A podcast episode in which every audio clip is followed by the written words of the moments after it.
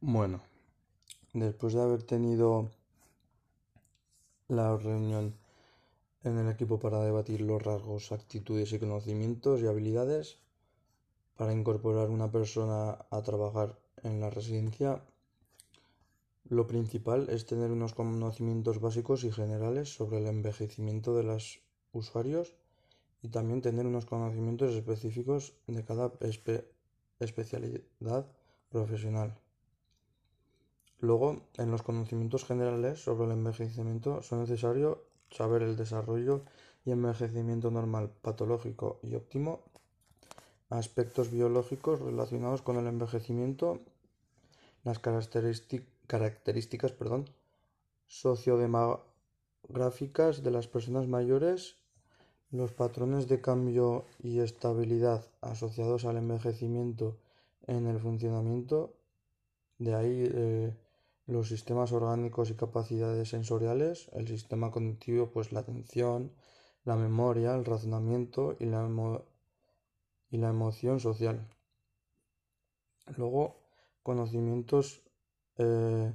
de las principales teorías psicosociales sobre el desarrollo adulto, influencia en los de los factores contextuales y culturales en el envejecimiento trastornos psicológicos más frecuentes, pues ya sea depresión, ansiedad y demencia. Luego, aspectos legales y éticos relacionados con las personas mayores. Vale. Luego también se ha hablado eh, de los conocimientos específicos que son necesarios para trabajar, pues eso, con los usuarios. Conocimientos actualizados de los avances científicos específicos desarrollados en cada disciplina deben ser conscientes de los límites de su competencia y no conocer las competencias del resto de profesionales. Luego, también deben conocer las vías de derivación de casos a otros profesionales cuando la demanda excede su competencia. Luego, pues también el conocimiento de la red de servicios del entorno de la persona mayor Luego, pues el conocimiento de los aspectos clínicos asociados al envejecimiento, conocer los procesos de interacción entre los comportamientos biológicos, psicológicos, social de los problemas de los usuarios. Conocer las peculiaridades que presentan la manifestación clínica de las personas mayores, entender la diversidad del, del proceso de envejecimiento por ejemplo, pues comprendiendo cómo puede influir sobre la salud los factores socioculturales. También deben analizar cada trastorno en el contexto de la trayectoria vital de cada individuo, individuo y el conocimiento de los instrumentos de evaluación, pues el conocimiento teórico y práctico sobre los métodos de evaluación y utilizados con esta población, así como sobre las ventajas y desventajas de cada uno de ellos familiarizado con las peculiaridades de la evaluación de las personas mayores, conocer los problemas que presenta la aplicación de determinados instrumentos de evaluación o procedimientos de evaluación utilizados con otras personas de, otra, de la otra población que no han sido adaptados a la población mayor Conocer los instrumentos desarrollados específicamente para población de personas mayores que son fiables y válidos. Conocer las características específicas que definen a las personas mayores que pueden afectar al proceso de evaluación, por los cambios sensoriales, los cognitivos, consumo de medicamentos, etc. Conocimiento adecuado para la intervención. Estar al día en distintas líneas de acción preventiva y de promoción del envejecimiento saludable. Eh, luego también conocer las implicaciones del envejecimiento en las indicaciones terapéuticas, en las adaptaciones necesarias de los distintos procedimientos de intervención y la implantación de las mismas. Luego,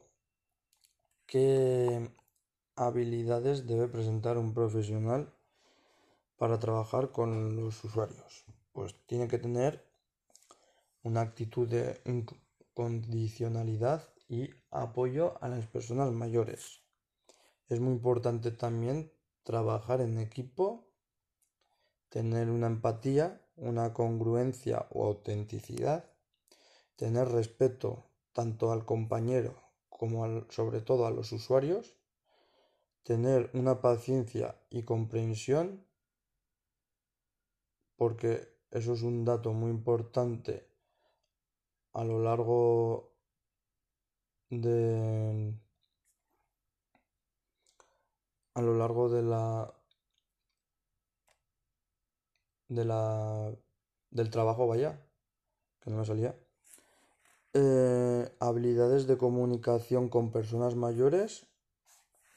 capacidad de dirigir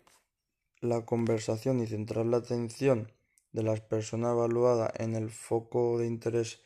del evaluador. Luego también la capacidad de tranquilizar a las personas mayores si se muestra ansiosa o temerosa, pues poder intentarle a que se tranquilice para que así el usuario no lo pase mal. Tener un comportamiento asertivo. Luego también tener unas habilidades instrumentales básicas de refuerzo positivo. Si lo que se pretende es aumentar la probabilidad de ocurrencia de una determinada conducta o comportamiento, o también tener una conducta negativa, si lo que pretende es disminuir la probabilidad de ocurrencia de una conducta o comportamiento. Luego, eh, las habilidades pedagógicas, uso de un lenguaje comprensible para otros profesionales que trabajan con personas mayores, el uso del lenguaje comprensible para las propias personas mayores. Ah, luego, pues las habilidades cognitivas, búsqueda de contradicciones, habilidades de escucha, no hacer juicios de valor, capacidad para ajustar eh, las actividades de las personas mayores, la capacidad para utilizar la información detallada en la presentación clínica de la fenomenología de los problemas, de su historia natural y del pronóstico habitual con el fin de diagnosticar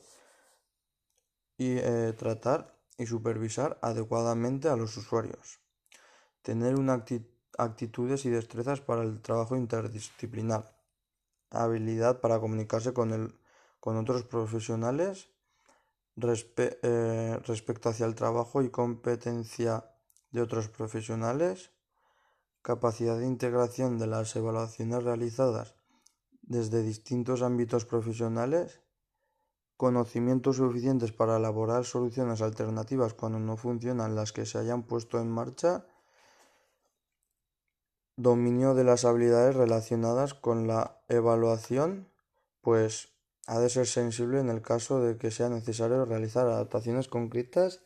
de los instrumentos o procedimientos de evaluación y realizar las adaptaciones con el objetivo de maximizar la comprensión de, por parte de la, de la persona mayor. Luego tener habilidades relacionadas con la intervención. Pues intentar que, la intervención sea más individualizada posible, planificar de metas realistas y con significado para las personas mayores, disminución del ritmo de administración de los contenidos de las intervenciones, la flexibilidad en la implementación de las intervenciones, capacidad de análisis más global, prestando atención a todos los aspectos conductuales, socioambientales implicados o relacionados de alguna forma con dicho problema. Tener en cuenta consideraciones éticas legales que pueden afectar al tratamiento de la persona. Abordaje de cada demanda desde un enfoque biopsicosocial, desde que puedan identificar las intervenciones entre el bienestar emocional y físico de las personas implicadas. Reconocer también la importancia de las familias o las personas del entorno de, las, de los usuarios en el apoyo hacia ellos y planificar las intervenciones en las que estos participen, valorar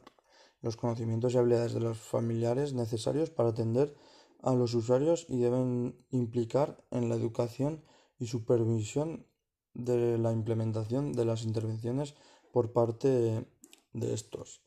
Y esto es pues lo que hemos valorado las cualidades que se necesitan para trabajar en una residencia